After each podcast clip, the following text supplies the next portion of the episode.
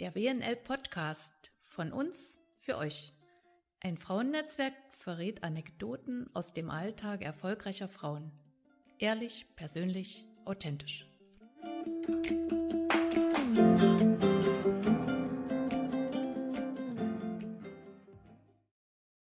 Liebe WNLerinnen, liebe Podcast-Hörerinnen und Hörer, ich weiß, dass es zunehmend auch Hörer werden, also auch dahin herzliche Grüße.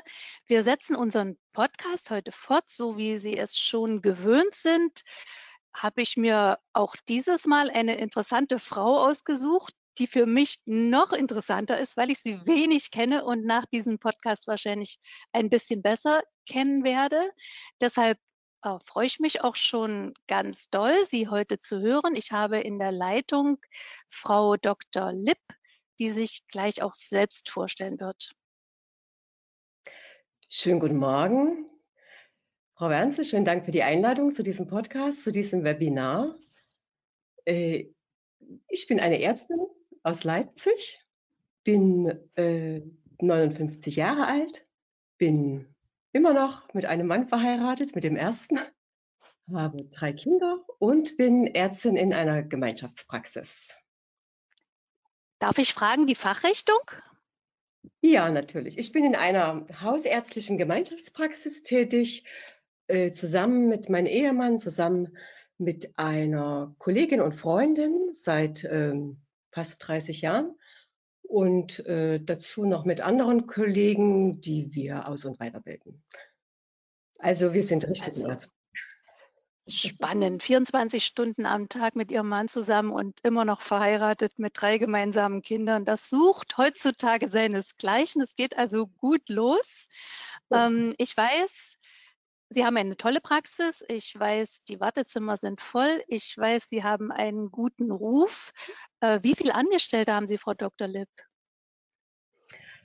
Äh, unsere Praxis ist im Laufe der Jahre natürlich gewachsen. Wir haben relativ also klein begonnen. Wir waren äh, drei Ärzte und der Schwiegervater hat auch immer noch mal mit in der Praxis gearbeitet. Und am Anfang hatten wir mal äh, drei Angestellte, MFAs, oder bei uns hieß das damals noch Schwestern. Äh, und inzwischen sind wir halt äh, insgesamt sieben Ärzte in der Praxis. Davon sind vier sind die Chefs und ähm, ein Arzt ist eine Weiterbildungsassistentin und die äh, zwei weitere Angestellte. Mein Sohn ist inzwischen mit in der Praxis und dann haben wir noch ähm, 13 MFAs und zwei Azubis. Ja, also ein großes Team und das macht viel Spaß. Und, und eine riesige Familientradition. Also Schwiegervater, jetzt Sie beide und dann auch schon wieder der Sohn. Also Chapeau kann ich dazu nur sagen. Trotzdem, Frau Dr. Lipp, auch in Ihrem Leben gab es mal irgendwann den Punkt, als Sie sich entschieden haben, Medizin zu studieren. Äh, können Sie uns sagen, wann das war und warum das war, was den Ausschlag gegeben hat?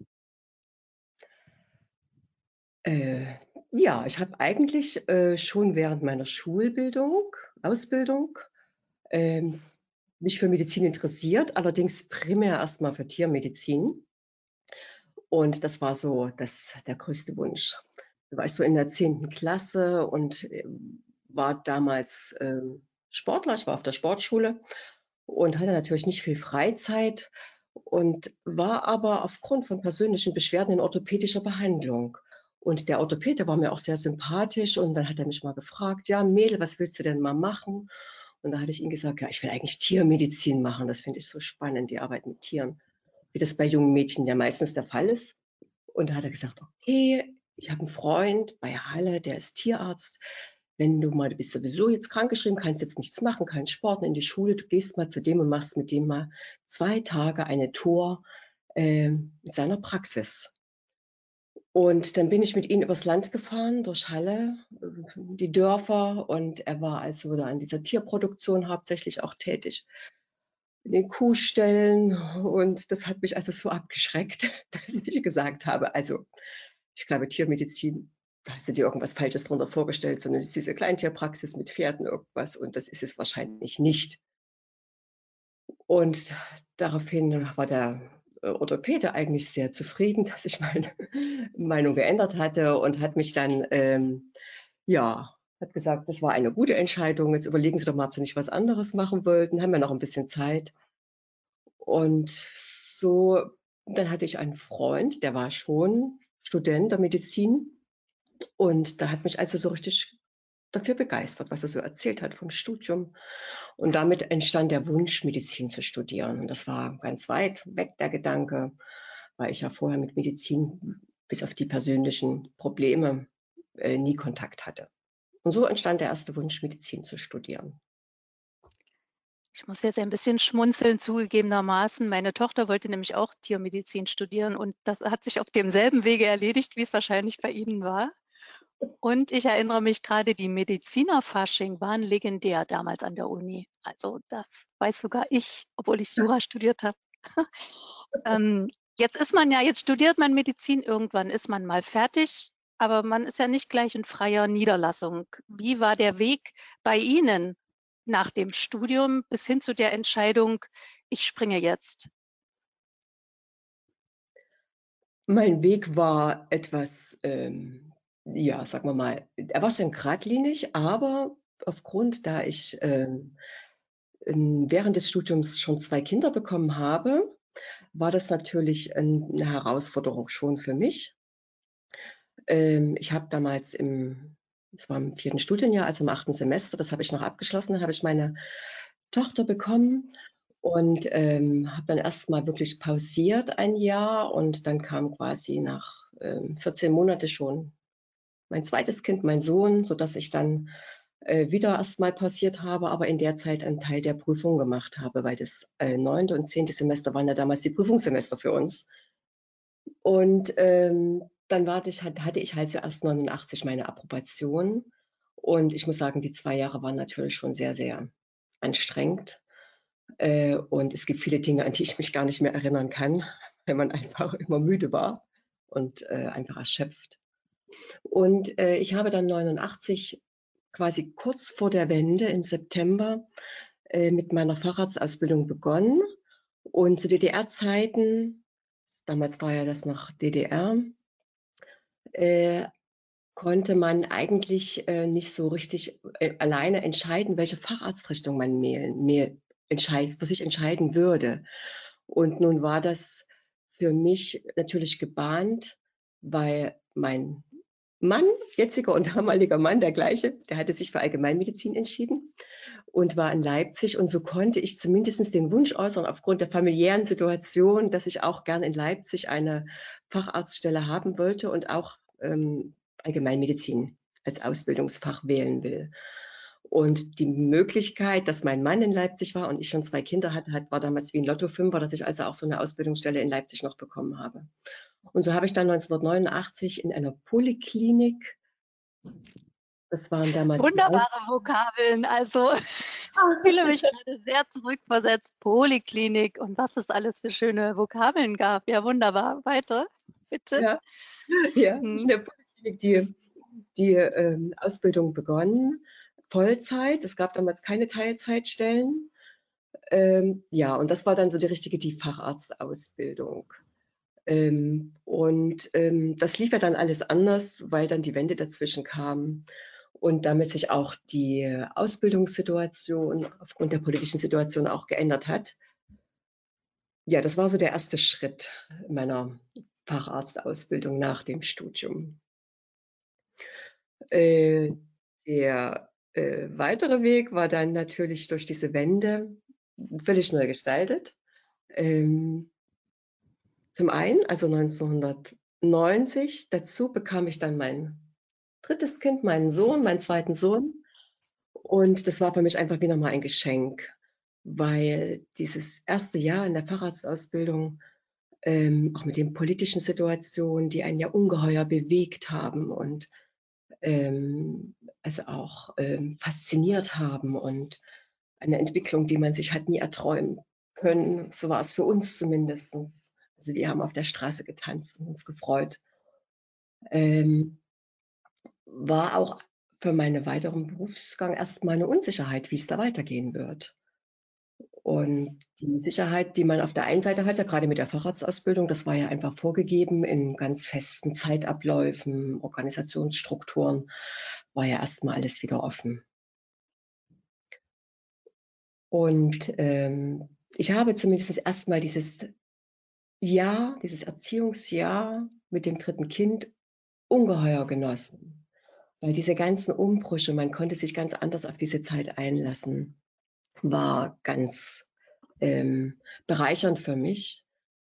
Ähm, es war auch eine Zeit, wo ich einfach mehr Zeit für meine Kinder hatte, was vorher sehr schwierig war.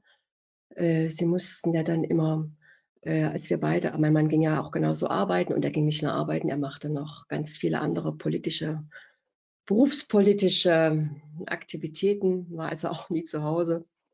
So war es für mich schon einfach jetzt ganz schön, mehr Zeit ähm, für die Familie und für die Kinder haben zu können, indem ich eben nochmal die Erziehungszeit dafür nutzen konnte.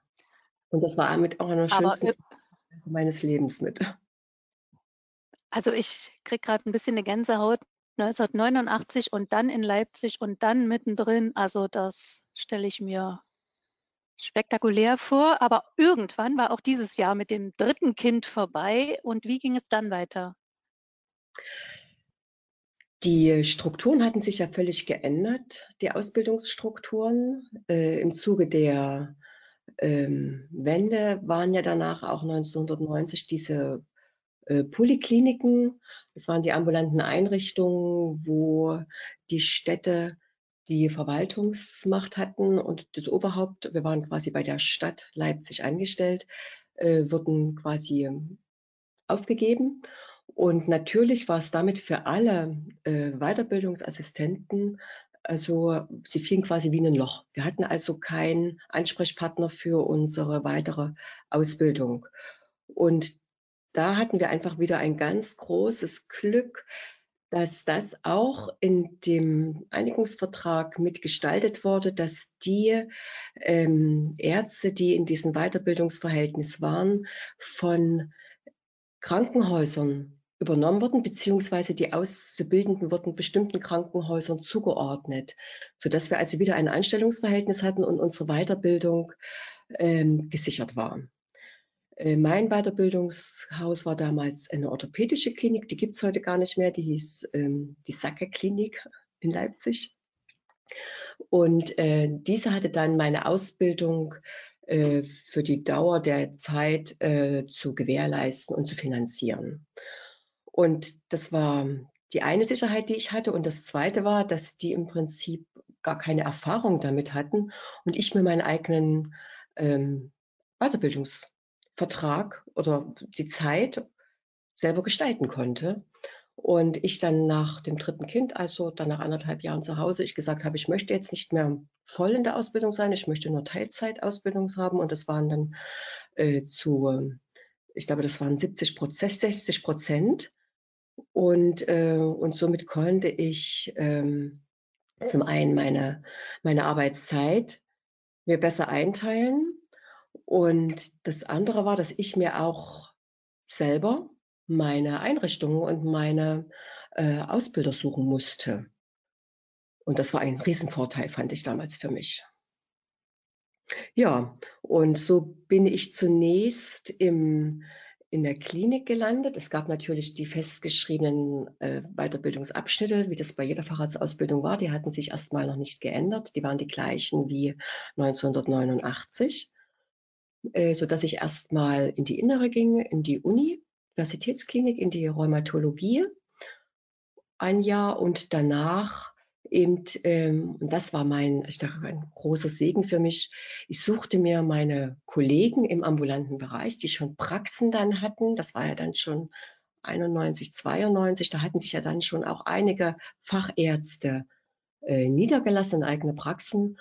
Und äh, so konnte ich mir im Prinzip die Weiterbildung bei den Kollegen auch in der Stadt suchen, wo ich glaube, dass erstens gute Referenzen hatten und auch mit dem ich vielleicht später zusammenarbeiten würde in einem sogenannten Netz, wie man das ja unter Ärzten im ambulanten Bereich unbedingt auch braucht. Und irgendwann sind Sie dann gesprungen in die Selbstständigkeit, in die Niederlassung. Wann war das? Ja, ähm, ich habe meine Weiterbildung bis 95 in diesem ambulanten Bereich machen können, über verschiedene Praxen. Und äh, in der Zwischenzeit hatten sich mein Mann und ähm, mit unserer Partnerin, der Frau Dr. Am, äh, sich in einer eigenen Praxis niedergelassen, da ja auch deren Ausbildungsverträge in den Polikliniken äh, beendet war. Und es stand dann die Entscheidung, ob sie sagen, sie gehen in die Klinik oder sie gründen eine eigene Praxis. Und da mein Schwiegervater ja als Chef einer Poliklinik ähm, in Leipzig, einer der größten Polikliniken, schon gute Wurzeln gesetzt hatte, äh, haben sie sich dann quasi, also mein Mann und meine Kollegin schon 1992 in eigener Praxis niedergelassen und mein Schwiegervater war sozusagen als ähm, Sitzhalter mit in die Praxis gegangen und ist aber, als er dann in, ausschied aus dem Berufsleben, er war dann 70 Jahre alt, äh, bin ich dann an seiner 1995 in die eigene Praxis mit hineingerutscht. Oder einfach habe dann diese Stelle gern übernommen, aber eben ohne Facharzt, weil meine Facharztausbildung eigentlich noch nicht beendet war. Das also das hört sich so an, das hört sich so an, als ob sie so schnell nichts erschüttern kann. Deshalb frage ich Sie mal nach einem positiven Erlebnis. In diesem ersten Jahr der Selbstständigkeit hat sich ja wahrscheinlich nochmal alles von unten nach oben gekrempelt. Was war für Sie das Schönste? Ähm, Vielleicht würde ich mit dem beginnen. Es war für mich erstmal nicht einfach, so in die Praxis einzusteigen. Äh, Aha, gut. Das ganz Anfang schon benannt. Also mit Ehemann äh, auch zusammenzuarbeiten, finde ich, fand ich damals äh, für mich auch eine schwere Entscheidung, ähm, weil, sagen wir mal, in einer, ist ja eine Partner, eine Praxis, eine Gemeinschaftspraxis ist eine Partnerschaft und es ist äh, nochmal eine erweiterte Partnerschaft äh, auch was die Ehe betrifft. Und jeder hat ja so seine Verantwortlichkeiten und seine Stärken auch in der Partnerschaft. Und ich hatte wirklich so ein bisschen Angst, dass ich dort ähm, ja äh, so ein bisschen äh, ja, wie soll man sagen, äh, wenig. 24 ähm, Stunden zu viel sein könnten. Ja, und dass es einfach auch eine Partnerschaft werden kann, wenn man auch noch beruflich zusammenlebt und ja. arbeitet. Und ich habe da also schon ähm, mit ein bisschen Reserviertheit dann das ähm, gemacht, diese Stelle dann auch mit in die Praxis hineingegangen. Äh, und es war am Anfang eher auch nicht so einfach, da man auch ähm, das sehr wohl lernen muss, auch zu trennen. Äh, die Partnerschaft, dass man halt in der Praxis zwei Kollegen sind, auch wenn sie unterschiedlicher Meinung sind, dass man das auch einfach auf einer sachlichen und äh, auch Ebene austrägt, wo man das Private rauslassen muss. Äh, und das war auch so ein Lernprozess für uns. Äh, auf der anderen Seite, was der wirklich das Schöne an dem Arbeiten, was für mich war, dass es also ein tolles Team war und auch jetzt noch ist. Und das Schöne für mich war, dass ich das erste Mal auch meine eigenen Patienten hatte und man konnte die wirklich begleiten.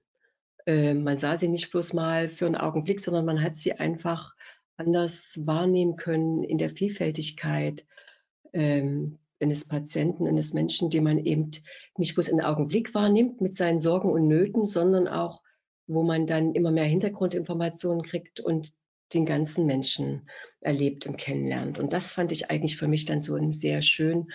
Und es hat mir das, das ähm, Praktizieren mit dem Patienten einfach richtig nochmal äh, positiv erweitert. Das sind so das sehr schöne Erfahrungen. Freut, das freut mich, dass Sie das sagen. Das hört man selten, aber ich selbst als Patient aus Patientensicht denke das auch manchmal. Ich habe so manchmal das Gefühl, im Krankenhaus ne, ist man so eine Station des Lebens des Arztes, aber bei dem Hausarzt ist man ja also fast ein Leben lang begleitet. Das ist eine ganz andere Beziehung und eine ganz andere Verantwortung, die natürlich auch bei beiden dann liegt, insbesondere in dem Fall bei Ihnen. Ähm, ich lasse trotzdem nicht locker. Gibt es irgendwas, was besonders schön oder besonders, wo Sie an, so Fehler, die Sie, wovor Sie vielleicht andere warnen möchten? Es ist ja nun nicht jeder mit dem Partner auch verheiratet. Also ähm, Sie haben es eben schon beschrieben, Sachebene und emotionale Ebene voneinander zu trennen. Das fand ich schon einen ganz wichtigen Aspekt. Gibt es vielleicht noch irgendwas oder irgendwas besonders Schönes, wo Sie dann sagten, ja, das war jetzt für mich der richtige Schritt und an den denke ich bis heute? Also ja, es ist, was das Schöne ist, auch gerade in so einer Gemeinschaftspraxis zu arbeiten, ist, dass man einfach in einem Team ist und man ist nicht Einzelkämpfer. Und es gibt natürlich immer Situationen, in denen man das, gerade wenn man neu in einer Praxis ist, neu einsteigt oder ins Berufsleben neu einsteigt, dass man einfach Situationen hat, wo man das Gefühl hat, hier, hier komme ich einfach nicht weiter oder hier bin ich mit dem Augenblick überfordert. Und ähm, und das war vielfältigerweise. Zum einen war es so, wir hatten eine Chefschwester am Dresden und das war wirklich eine, ähm, eine attraktive und gestandene Frau. So, damals war die schon Ende 50. Und ähm, es war also so, dass sie als eine Persönlichkeit äh, auch couragierter auftrat und ich als junge Ärztin, eben ähm, auch sehr jugendlich aussehend, äh, eher die, die Rollen von uns vertauscht wurden. Ne? Dass sie eben als die Ärztin angesprochen wurde und ich sozusagen als Mitarbeiter der Praxis. Und das war für mich so eine positive Erfahrung, ähm, einfach auch zu achten, die, diese Mitarbeiter als wirklich auch ähm, wichtige, notwendige Mitarbeiter zu erkennen und dass sie erstens aufgrund ihrer Berufserfahrung mitunter, gerade was die menschliche Ebene betrifft, so viel Erfahrung haben, wo sie uns bereichern können, auch als Ärzte, weil wir den Patienten erstmal natürlich in einer anderen Dimension wahrnehmen. Und ähm, diese Frau hat mir eigentlich auch schon viel Respekt beigebracht und war ähm, so als Mitarbeiterin, obwohl auf einer anderen Ebene, anderen Verantwortlichkeitsbereich, jemand, der ähm, ja, mich einfach auch äh, mit geprägt hat und zum anderen eben diese Kollegen, also mein Mann und meine Kollegin, die Frau Dr. Am, die mir damals, wenn wir Patienten hatten, wo ich nicht weiterkam, wo ich bloß in die nächste Tür gehen musste und die Praxis war sehr klein und die Räume waren sehr klein, ähm, das waren zwei Schritte und da konnte man sie einfach mit reinholen und man hat gemeinsam etwas besprechen können, lösen können, erörtern können und einfach so dieses nicht alleine gelassen sich fühlen. Das fand ich ganz, ganz schön und ganz wichtig in der ersten Zeit besonders. Gibt es auch irgendwas, was Sie anders machen würden beim nächsten Mal im zweiten Leben? ähm, also ich bin, glaube ich, ein sehr äh, gewissenhafter Mensch. Ich glaube auch ziemlich ehrgeizig so Dinge durchzustehen. Also wenn ich einmal etwas begonnen habe, dann muss es auch ordentlich zu Ende geführt werden. Und ähm, ich glaube, ich würde eher auch mal, also ich, oder was ich vielleicht jetzt gelernt habe, auch eher Nein zu sagen, Dinge und nicht äh, alles bis zum Perfektion oder zur, ja, so zu Ende zu führen.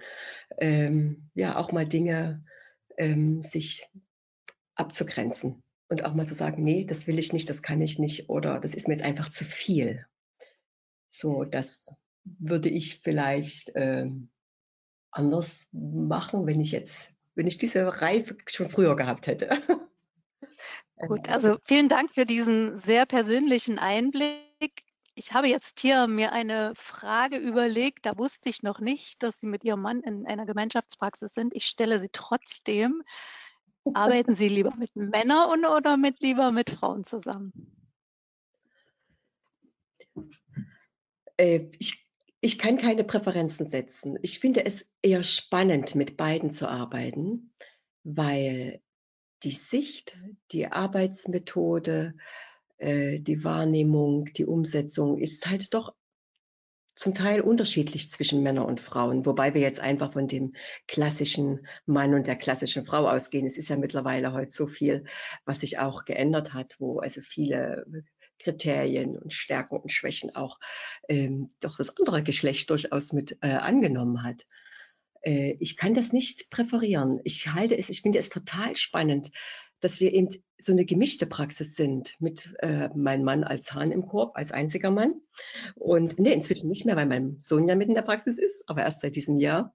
Und andererseits mit meiner Kollegin, Ich fand es toll, äh, wir haben äh, in unserer Praxis regelmäßig ähm, Teambesprechungen beziehungsweise auch Ärztebesprechungen und dann Teambesprechungen. Und in diesen Sitzungen, ähm, die über Stunden gehen, manchmal fünf, sechs, sieben, acht Stunden, je nachdem, ähm, ist es häufig so, dass ich mit meiner Kollegin in der Entscheidungs, im Entscheidungsschluss wesentlich näher bin als mein Mann. Äh, und das finde ich natürlich schön, weil wir als Frauen auch zu zweit sind und da auch Dinge durchboxen können äh, oder ausdiskutieren können, äh, die, wenn jetzt ein männlicher Partner nur da wäre, vielleicht anders gelaufen werden. Andererseits bringt mein Mann eine Entscheidungs- und Betrachtungsebene mit hinein, die wir vielleicht hätten gar nicht wahrgenommen, die auch uns eine Bereicherung sein kann. Also ich, insofern bin ich dankbar, dass ich beide, beide Sichtachsen oder Sichtweisen äh, erleben und ähm, ja auch damit arbeiten und praktizieren kann. Ich finde es eine Bereicherung. Dann wechsle ich jetzt mal die Perspektive und weil wir ein Frauennetzwerk sind, bin ich an der Stelle ein bisschen sensibel und nachdrücklich. Wie ist es denn bei den Patienten? Verhalten sich da Frauen anders als Männer? Ja, das glaube ich, dass sich da Frauen anders verhalten. Ähm, ich glaube, dass schon allein, dass es häufig so ist, also das sehen wir ja in unserer Praxis, also sehr gut, dass ähm, viele Frauen auch lieber zu Ärztinnen gehen, Patientinnen zu Ärztinnen und ähm, also in der Mehrzahl, ne? Und äh, die Männer dann, wenn sie sich entscheiden können, ob sie zu einem Mann gehen oder zu einer Frau, äh, nicht prinzipiell, aber ich denke schon zum Großteil eher zu einem Mann gehen würden. Und ähm, es sei denn, es sind Akutsituationen, dann ist es letztendlich für die meisten Patienten egal, zu wem sie gehen. Äh, aber ich glaube, dass äh, Patientinnen ähm, erstens in ihrer Eigenwahrnehmung äh, anders sind als Männer, in der Symptomwahrnehmung, äh, dass sie auch persönlicher sind in ihren ähm, Beschreibungen von Problemen, von Beschwerden, dass sie da auch manchmal, ich denke schon, äh, privater sind, persönlicher und dass auch Frauen ihre Beschwerden, auch wenn es die gleiche Erkrankung ist, anders wahrnehmen zum Teil als Männer. Äh, und dann ist es noch eine Generationsfrage auch, was zwischen Frauen und Männern. Ich glaube, dass auch ähm, ältere Frauen mitunter leidensfähiger sind als ähm, die Männer. Das hat sich jetzt in der jüngeren Generation, glaube ich, schon etwas geändert. Aber äh, ich glaube, dass es da Unterschiede gibt. Und das weiß man ja auch aufgrund von Studien, ähm, auch gerade jetzt bei Akuterkrankungen, nehmen wir mal zum Beispiel Herzinfarkt, dass die Symptome bei den Frauen zum Teil anders liegen als bei den Männern und dass man das sehr wohl auch ähm, anders sensibel und äh, zur Wahrnehmung anders sein muss. Frau Dr. Lipp, wir wissen, dass uns ganz viele junge Ärztinnen und Zahnärztinnen auch zuhören, die vielleicht kurz vor der Entscheidung stehen, springe ich oder springe ich nicht, bleibe ich oder wage ich den Schritt. Was würden Sie denen auf den Weg geben? Was für die eine oder andere Entscheidung? Was war für Sie besonders wichtig? Ja, ich glaube, das Wichtigste ist erstmal, dass man wirklich versucht, sich selbst zu fragen, was sind meine Stärken und was sind meine Schwächen? Äh, bin ich vom Wesen her jemand, der ähm, erstens ein Teamplayer ist oder bin ich jemand, der seine Arbeit, seinen Dienst selbstständig und selbst organisiert und selbstbestimmt ähm, durchführen möchte? Also bin ich eher jemand, der lieber in einem stationären Setting, in einem Krankenhaus arbeiten will, weil dort ich einfach, ich habe meinen Rahmen festgelegt, mein Arbeitsbereich ist relativ festgelegt und ich bin halt immer in einem, in einem festen Team. Oder bin ich jemand, ich will meinen Alltag selbst gestalten, auch mit, der, mit dem Risiko und der äh, Verantwortung, ähm, dass ich damit eingehe. Ne? Also ich denke, das finde ich ganz wichtig, dass man das erstmal sich selbst fragen muss. was bin ich für ein Typ? Und das ist ja beides, hat ja seine Berechtigung. Aber in eine eigene Praxis zu gehen, sollte man auch eine gewisse Risikobereitschaft haben. Äh, das ist das eine. Ähm, das zweite ist auch, ähm, dass man ich meine, das ist jetzt im Arztberuf egal in welchem Bereich, aber ob ich jetzt in einem wissenschaftlichen Bereich arbeite oder ob ich wirklich am Patienten viel arbeite, bin ich ein Typ, der gut zuhören kann und ähm, auch Entscheidungen treffen kann. Äh, das ist auch so eine Entscheidung für mich, gehe ich mehr in den wissenschaftlichen Bereich oder bin ich einfach jemand, der gerne am Patienten arbeitet. Das sind auch ähm, wichtige Dinge. Und ich glaube, und wenn ich mich entscheiden, wenn ich jemandem einen Tipp geben würde, in die Niederlassung zu gehen, dann würde ich heutzutage immer sagen, ich halte die Einzelpraxis für eine überholte Form der, der äh, des Praktizierens. Ich glaube, dass eine Gemeinschaftspraxis, und da stehe ich also hundertprozentig dahinter, dass das einfach eine tolle Form ist, äh, in verschiedenen Bereichen. Einmal für ein Privat, dass man Sachen auch mal abgeben kann, dass man äh, sagen kann auch, ich habe jetzt auch mal Dienstschluss. Ich weiß aber, dass ein anderer das fortsetzt. Es ist also nicht so, dass damit die Arbeit liegen bleibt oder der Patient nicht versorgt ist. Zum einen, ich habe immer den Austausch und habe den schnellen Wege des Austausches. Ich muss nicht erst in den, äh, ins Internet gucken oder Kollegen anrufen oder ähm, irgendwelchen anderen Hilfsmittel mit dazu holen. Und dann finde ich es einfach auch als eine gemeinschaftliche Arbeit, finde ich einfach immer im Team eine, immer eine Bereicherung. Und deswegen würde ich immer jemanden zu einer Praxengemeinschaft oder Gemeinschaftspraxis raten, den jungen Kolleginnen. Ja, gut, vielen Dank. Auch noch ein wichtiger Aspekt. Also ich frage mich gerade, wahrscheinlich wie jeder Mensch gibt es ja auch bei Ihnen mal Tiefen, obwohl es sich gerade nicht so anhört, oder auch mal Zweifel. Was machen Sie dann? Würden Sie uns das verraten? Hm. Natürlich gibt es das. Okay, das, danke, dann bin ich ja schon mal beruhigt. Das wäre ja furchtbar.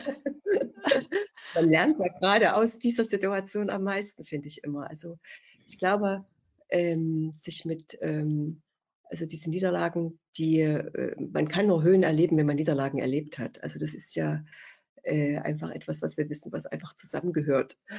Ähm, also ich habe ähm, manchmal gezweifelt, einfach weil ich in vielen Dingen überfordert war ähm, mit dem Alltäglichen. Äh, ich kann mich noch, noch erinnern, das ist eine, eine für mich so eine traumatische Situation in der Praxis, dass ich einfach so fertig war, dass ich in der Sprechstunde saß. Ich war so müde, so erschöpft und ich nehme den Patienten, sind mir die Augen zugefallen. Und der Patient sagt auf einmal, ist was mit Ihnen, geht es Ihnen nicht gut? Und ich war einfach nur erschöpft. Ich konnte einfach nicht mehr. Ich war so wirklich am Ende. Und ähm, das waren so Lebenssituationen, wo ich mich gefragt habe, war das jetzt einfach der richtige Schritt? Hast du einfach dich jetzt hier selbst überfordert und ähm, was musst du oder was kannst du ändern?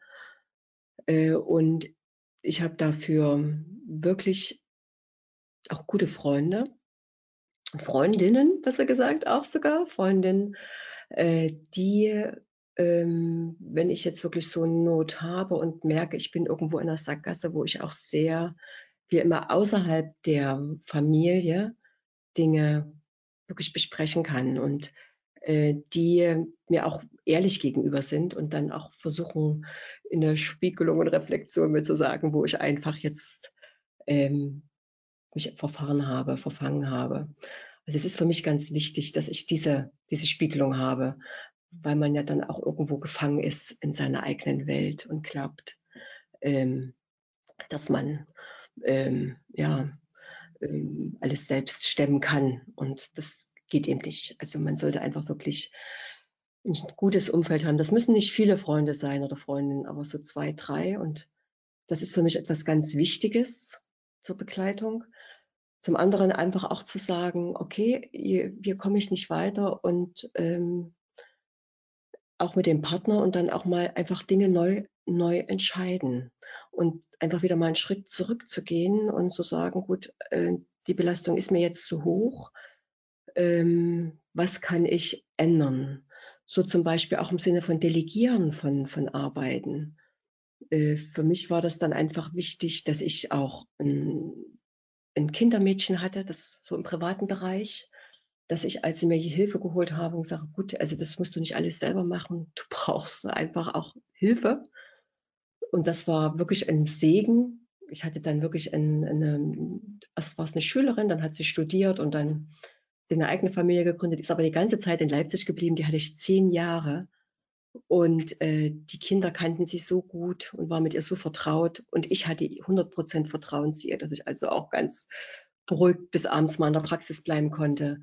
Und sie war dann bei mir zu Hause und hat sich um die Kinder gekümmert. Also das war für mich wirklich ein ganz wichtiger Schritt. Und dazu würde ich auch jeden raten, wenn nicht gerade Großeltern um die Ecke sind, die das übernehmen können, sich da einfach auch, gerade wenn Kinder da sind, da auch jemand zu holen, der einen da zu Hause Unterstützung schafft. Oder, also ich, ja. wenn ich Ihre Lebensgeschichte angucke, dann ist das vielleicht heutzutage für viele selbstverständlich, aber ich glaube, für Sie war das nicht selbstverständlich, Hilfe zuzulassen und sich Hilfe zu holen. Ja, also ich war das aus meinem privaten, aus meinem familiären Umfeld gar nicht gewöhnt, dass man dann so jemanden auch in seine Familie reinholt. Und ich habe das am Anfang eigentlich auch so ein bisschen als eine persönliche Schwäche immer wahrgenommen, dass man sowas ähm, ja an, an andere, an Dritte abgibt. Das, ist ein, das ist ein Kern eigentlich meines Lebens, die Familie, ne, dass ich da andere reinhole, die dann dort Aufgaben übernehmen ne, und denen ich dann auch vertraue. Äh, ja, ja, das ist ganz, also das war, aber im Nachhinein war das eine mit der, eine mit eine sehr gute und sehr wichtige Entscheidung. Und ich, wir haben heute noch Kontakt äh, und sind befreundet und ich bin Pate bei ihrem Kind und das ist eine so tolle Entwicklung gewesen und Gemeinschaft und das war wirklich toll. Also wenn man das kann, äh, sollte man das auf jeden Fall äh, für sich auch so in Anspruch nehmen und das zulassen. Vielen Dank sich äh, Hilfe zu holen, die zuzulassen, an sich ranzulassen, ist so ein scheinbar einfacher Rat, dann aber doch schwer umzusetzen, weil das Umfeld, also nicht nur man selbst, auch das Umfeld ja manchmal, glaube ich, komisch reagiert. Ja. Ähm, äh, zum Abschluss, ja, bitte. Vielleicht auch noch ein, ein weiterer wichtiger Punkt, den ich zumindest in der Gemeinschaftspraxis hatte. Ähm, meine Kollegin und auch Freundin, die Frau Dr. Am, mit der wir zusammen, der sind viele Jahre zusammen, wir kennen uns eigentlich schon seit Kindheit. Wir haben auch mal früher zusammen Leistungssport gemacht. Wir waren aber nie, nie befreundet. Und das ist in der Praxis gewachsen. Und das war auch ein, ein für mich ein großer Halt, wir sind zum Beispiel an den Tagen, wo wir nicht früh Sprechstunde hatten, weil Hausbesuchszeit war, haben wir uns halt früh getroffen, zeitig, und sind zusammen joggen gegangen.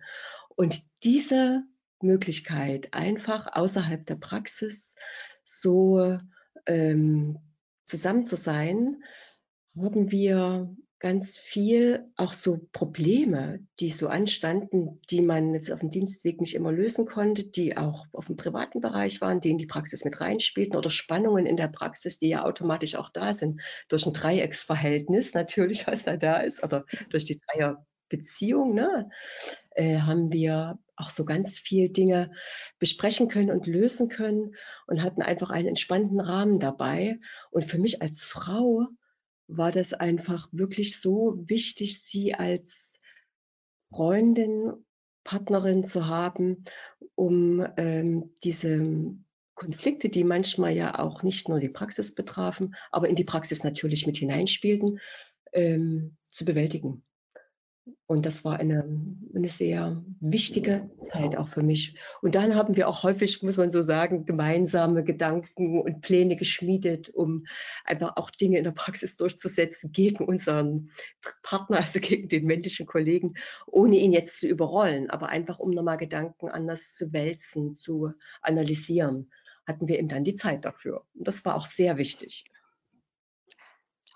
Vielen Dank. Jetzt ist meine Neugier doch sehr groß. Welcher Sport war es denn? Der Leistungssport, den Sie immer erwähnen? Äh, ich habe mal Leichtathletik gemacht und äh, Ach ja, ich hätte es, ja. Ich hatte es hier auf meiner Tippliste, die Leichtathletik. Frau Dr. Lipp, vielen, vielen Dank für Ihre schönen Einblicke. Zum Schluss bitte ich Sie, uns mal so vielleicht noch einen kleinen Einblick zu geben in Ihre Visionen? Ja, also ich bin ja nun schon so am, sagen wir mal so im letzten Viertel vielleicht meines Arbeitslebens. Äh, und ich glaube, es ist, ich weiß nicht, ob ich gesagt habe, wie alt ich bin. Ich bin 59 Jahre alt.